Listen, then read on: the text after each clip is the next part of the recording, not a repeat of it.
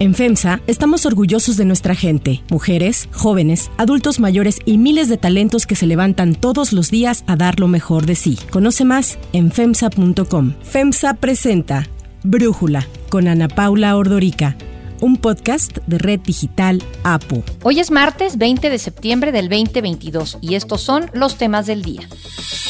Morena reconoce que no tiene los votos suficientes para aprobar en el Senado la minuta que alargaría la permanencia de las Fuerzas Armadas en trabajos de seguridad hasta el 2028. Polémica iniciativa del gobernador de Florida por la que envía a inmigrantes a la exclusiva isla de Martha's Vineyard.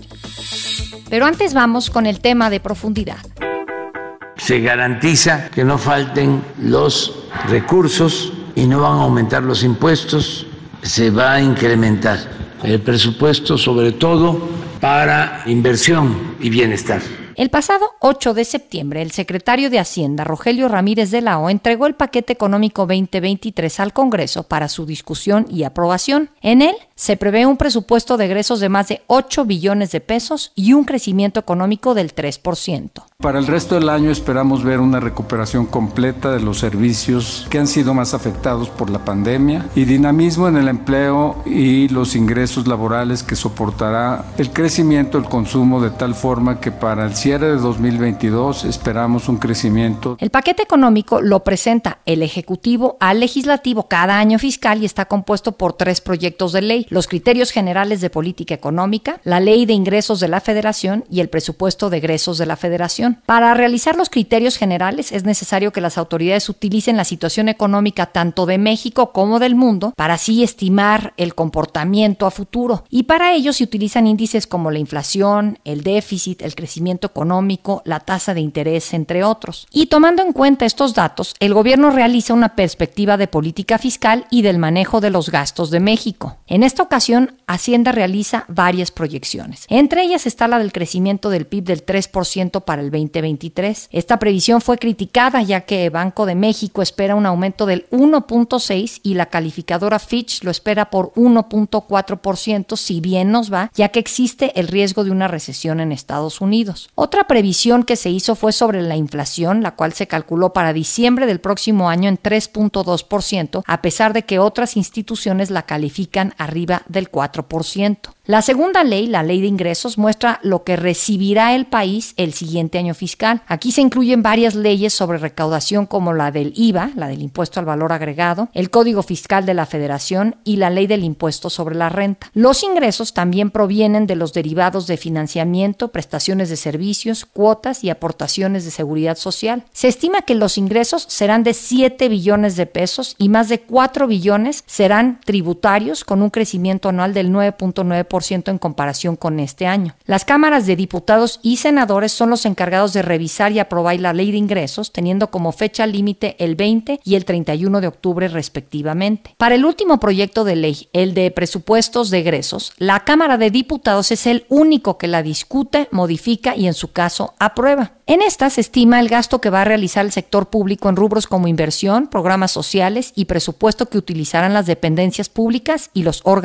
autónomos. Se divide en gasto programable y gasto no programable. Según Hacienda, el primero se destina a cubrir la demanda de bienes y servicios de la población, a cumplir con los programas sociales y la inversión en infraestructura. Y el gasto no programable son los recursos que se dedican a pagar gastos pendientes de años pasados como comisiones o intereses de la deuda del país y los recursos transferidos a estados y municipios. El presidente Andrés Manuel López Obrador informó que los egresos del próximo año serían austeros. Les adelanto que de todas maneras ya vamos a pasar de la fase de la austeridad republicana a una fase superior, que es la de la pobreza franciscana el gobierno federal estimó un presupuesto de más de 8 billones de pesos, lo que representa un aumento en comparación del 2022 cuando se aprobaron más de 7 billones de egresos. Además, Hacienda consideró un déficit presupuestario de más de un billón. Otra de las propuestas del presidente López Obrador es entregar casi 2 billones de pesos a los organismos administrativos, es decir, los que integran su gabinete. Las tres secretarías a las que solicitó un aumento en sus recursos fueron Turismo, incrementando en casi 120% en comparación con el 20 2022, Medio Ambiente con 85% más y Bienestar con 30% adicional. Las obras estrellas como el tren Maya serán las beneficiadas. Esto dijo el vocero del PAN, Marcos Aguilar, al respecto. AMLO prevé destinar 143.073 millones de pesos para la construcción de la mega obra del tren Maya lo que significa un aumento de casi el 95% con respecto al financiamiento recibido en el presupuesto anterior. El AIFA es otra de las obras que se verá favorecida. Se le otorgarán más de 800 mil millones de pesos. Esto es el doble de lo que se le otorgó en el 2022. Otra de las obras son el desarrollo del istmo de Tehuantepec, el espacio cultural de Los Pinos y el bosque de Chapultepec, la ampliación de la línea 1 del tren suburbano que abarca Lechería, Jaltocán, AIFA. Además, la Secretaría del Bienestar es la encargada de los programas prioritarios del gobierno como el de pensión para el bienestar de las personas adultas mayores, para personas con discapacidad permanente, Sembrando Vida, entre otros. La Cámara de Diputados tiene como límite el 15 de noviembre para aprobar el presupuesto de egresos de la Federación. Si se llegara a aprobar el paquete económico en el Congreso, 20 días después el presidente López Obrador deberá publicar los presupuestos de ingresos y de egresos en el diario oficial de la Federación. El análisis.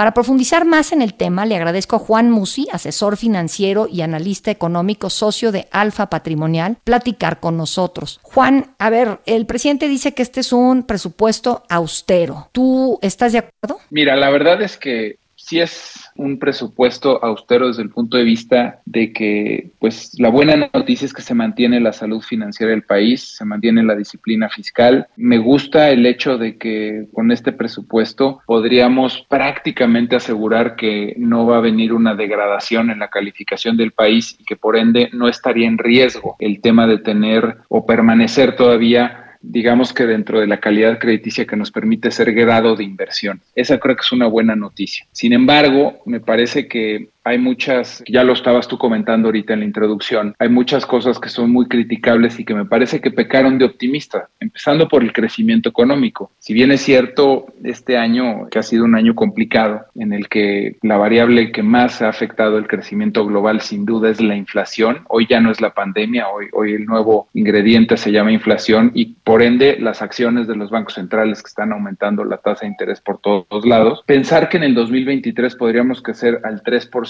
cuando quizás la tasa en México, la tasa de referencia esté en el 10%, cuando la tasa en Estados Unidos podría estar cercana o por encima del 4%. Yo creo que la recesión es inminente. La pregunta es qué tan profunda, qué tan fuerte, o si va a ser un aterrizaje suave hacia un entorno recesivo. Ojalá y en el mejor de los casos caigamos en una recesión leve, pero en un entorno de recesión de nuestro principal socio comercial, la economía número uno del mundo, pensar que podemos crecer 3% me parece exagerado y demasiado optimista. ¿Qué otros indicadores te preocuparían? He oído, por ejemplo, pues el caso de las pensiones, el costo financiero de la deuda, por el tamaño que representan del PIB, pues con la recaudación que tenemos no sería suficiente pagarlo y hay quien piensa que a fuerza se requeriría una reforma fiscal para aumentar los impuestos. Sí, sin duda, sí puesto en papel, sin duda sería necesario porque evidentemente cuando tú proyectas un crecimiento del 3%, pues todas las variables se alteran, porque entonces tu recaudación también está pecando de optimista. Hay que recordar que para partir de la base de que si un país crece al 3%, pues su recaudación crece mucho más que si crece al 1.7 o al 1.5. Quizás no es lineal, pero sí, sí se valdría decir que desde ahí pues ya tienes una distorsión en la recaudación. Pensando que también la demanda de créditos vaya a bajar y por ende el financiamiento a empresas, empresarios y personas físicas con actividad empresarial,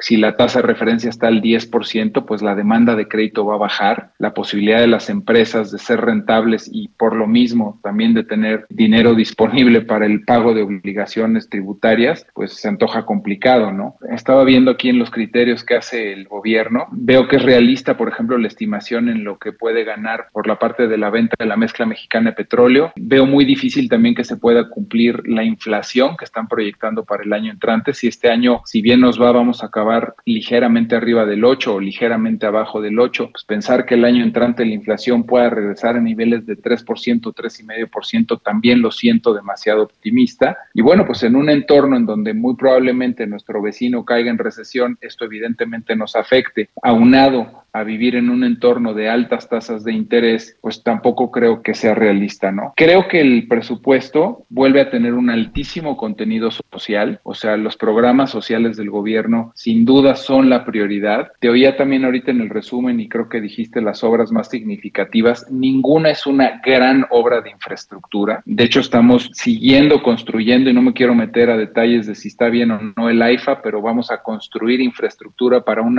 aeropuerto pues que tiene cuatro o cinco vuelos diarios, que no tiene afluencia de pasajeros, ahí se van a ir otros cuantos miles de millones de pesos. Los grandes proyectos o los proyectos insignias de este gobierno me queda claro que van sí o sí, el tren Maya, la refinería, que entiendo pues esa parte ya, la parte más importante ya se gastó, y bueno, también desde luego en el nuevo aeropuerto, que la parte más importante también ya se gastó, ¿no? Entonces, yo sí creo que está demasiado optimista y que conforme vaya avanzando el 2023, pues muy probablemente o tengamos que endeudarnos un poco más o tengan que prescindir de algunos de los proyectos de infraestructura que mencionaste, pero lo que sí me queda claro es que van a seguir cumpliendo a rajatabla con los programas sociales. Y luego lo otro que el presidente dice mucho es que su gobierno no se ha endeudado. Me cuesta entender esto cuando vemos que Hacienda consideró ahora un déficit presupuestario de más de un billón de pesos y cuando estamos hablando de 8 billones de pesos para el presupuesto, entiendo que nunca se había presentado un presupuesto de este tamaño pero ¿tú cómo lo ves, Juan? Sin duda la relación deuda-PIB ha crecido, sin duda desde que llegó esta administración, digamos que se ha mantenido, hemos seguido operando con déficits en el orden de 1.5 o 2%, sin embargo, previendo aún tener este déficit y este mayor crecimiento de la deuda y por ende en la relación deuda-PIB, lo que te comentaba hace un momento, nos mantiene todavía dentro del, dentro del grado de inversión, ¿no? Entonces, yo sí creo que sin duda, y lo podemos ver textual en gráficas, la relación deuda-PIB ha crecido y muy seguramente los siguientes dos años o los años que le quedan a esta administración van a seguir aumentando esta relación de la deuda, ¿no? No me cabe la menor duda, porque insisto, no se va a cumplir el crecimiento del 3%, no se puede cumplir el monto estimado de recaudación. Creo que lo que viene es que se prescinda de ciertos programas de infraestructura que no son prioritarios y evidentemente que se continúe con los programas sociales, que también podrían tener hasta cierto punto para no perder el grado de inversión y no crecer demasiado este déficit que comentas, también quizás podría haber una afectación en los programas sociales. No del todo, pero sí pudiera haber una disminución, ¿no? Entonces, te decía por eso al principio, lo que me deja tranquilo es que mal que bien en lo que va de esta administración, las finanzas públicas se han mantenido relativamente sanas, se ha cuidado esa parte. Creo que a muchos nos preocupaba de sobremanera cuando tuvimos un primer secretario de Hacienda que duró muy poquito tiempo, luego llegó un segundo secretario de Hacienda que también duró muy poquito tiempo, tercer secretario de Hacienda que pues también no tenía mucha experiencia en el sector público. Bueno, pues con todo y todo mal que bien, creo que la gestión de las finanzas públicas ha sido correcta, ha sido adecuada. Y lo que sí es muy criticable de esta administración y que a mí me parece pues muy triste es que en lugar de estar enfocando muchos de estos recursos en ausencia de una reforma fiscal y en ausencia de tener una mayor recaudación, en programas sociales en lugar de infraestructura de adeveras, ¿no? Infraestructura necesaria para el país, más escuelas, más hospitales, más puertos, aeropuertos, carreteras, etcétera, ¿no? prácticamente se podría decir que un altísimo porcentaje de toda esta recaudación pues se va en gasto social y eso creo que sí es muy criticable y muy debatible. Juan Musi, muchísimas gracias por tu análisis y por platicar con nosotros. Si te gusta escuchar Brújula, te invitamos a que te suscribas en tu aplicación favorita o que descargues la aplicación Apo Digital. Es totalmente gratis y si te suscribes será más fácil para ti escucharnos. Además, nos puedes dejar un comentario o calificar el podcast para que sigamos creciendo y mejorando para ti. Hay otras noticias para tomar en cuenta. 1. Militarización.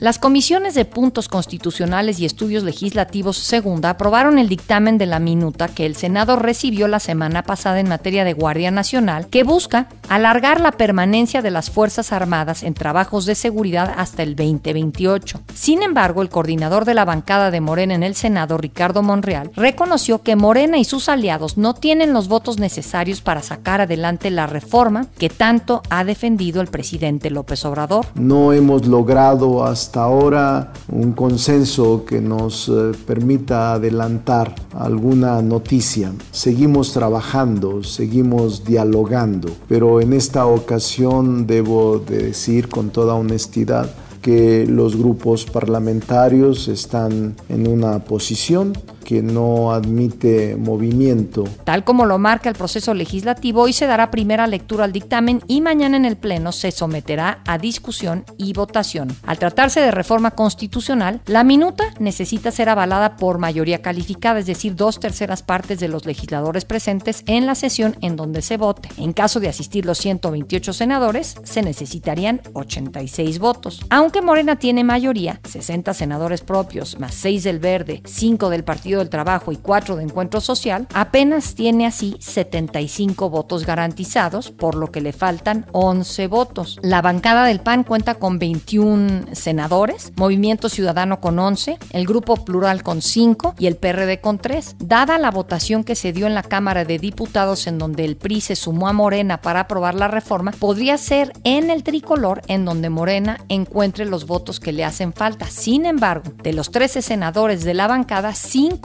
ya anunciaron su voto en contra. 2. Migrantes.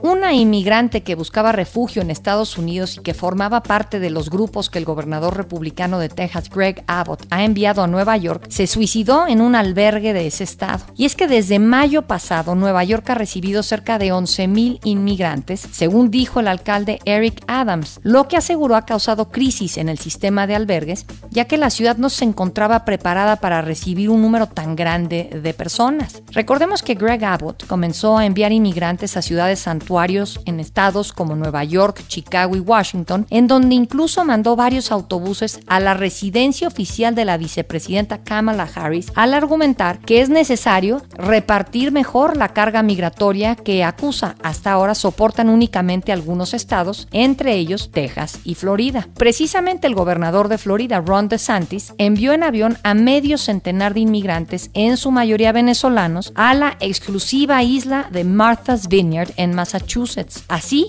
lo explicó el gobernador. All those people in DC and New York were beating their chests when Trump was president, saying they were so proud to be sanctuary jurisdictions, saying how bad it was to have a secure border. The minute even a small fraction of what those border towns deal with every day is brought to their front door, they all of a sudden go berserk and they're so upset that this is happening. Abogados que representan a algunos de los venezolanos que fueron enviados a la isla solicitaron una investigación criminal al señalar que los migrantes fueron engañados con falsas promesas de que llegarían a tener asesoría legal, educación y trabajo. Así habló uno de los inmigrantes con Telemundo. Nos montaron en un avión diciendo que nos iban a dar un apoyo y nos iban a soltar en un albergue.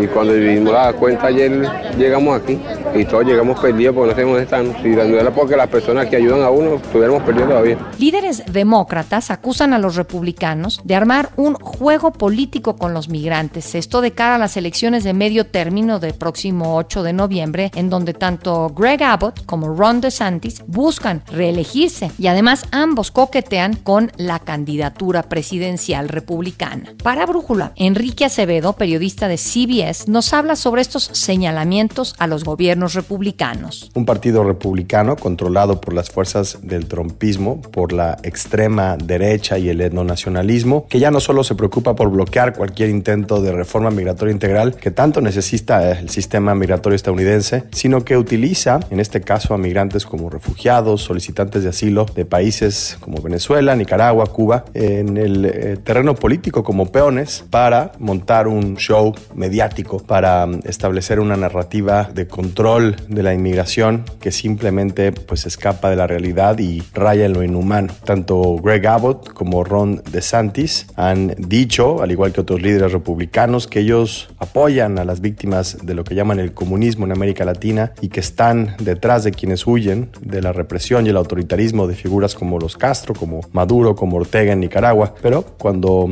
estas personas, cuando estos refugiados, solicitantes de asilo tocan la puerta de los Estados Unidos, los líderes republicanos no solo no los apoyan, sino que les dan la espalda y son capaces de utilizarlos en este teatro político que denigra y atenta contra la dignidad de estos seres humanos en completa vulnerabilidad. Ese es el Partido Republicano de hoy y ese es el Partido Republicano que podemos esperar hacia 2024. Para cerrar el episodio de hoy, los voy a dejar con música de Soda Stereo.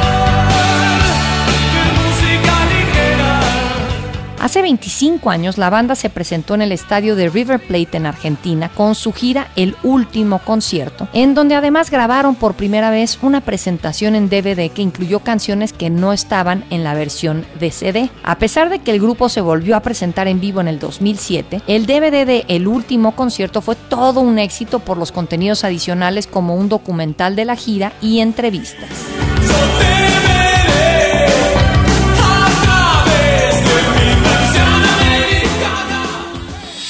Yo soy Ana Paula Ordorica, Brújula lo produce Batseba Feitelson. En la redacción, Airam Narváez. En la coordinación y redacción, Christopher Chimal. Y en la edición, Cristian Soriano. Los esperamos mañana con la información más importante del día. Oxo, Farmacias ISA, Cruz Verde, Oxo Gas, Coca-Cola FEMSA, Invera, Torrey y PTM son algunas de las muchas empresas que crean más de 245 mil empleos tan solo en México y generan valor como parte de FEMSA. FEMSA presentó Brújula con Ana Paula Ordorica, un podcast de Red Digital APO.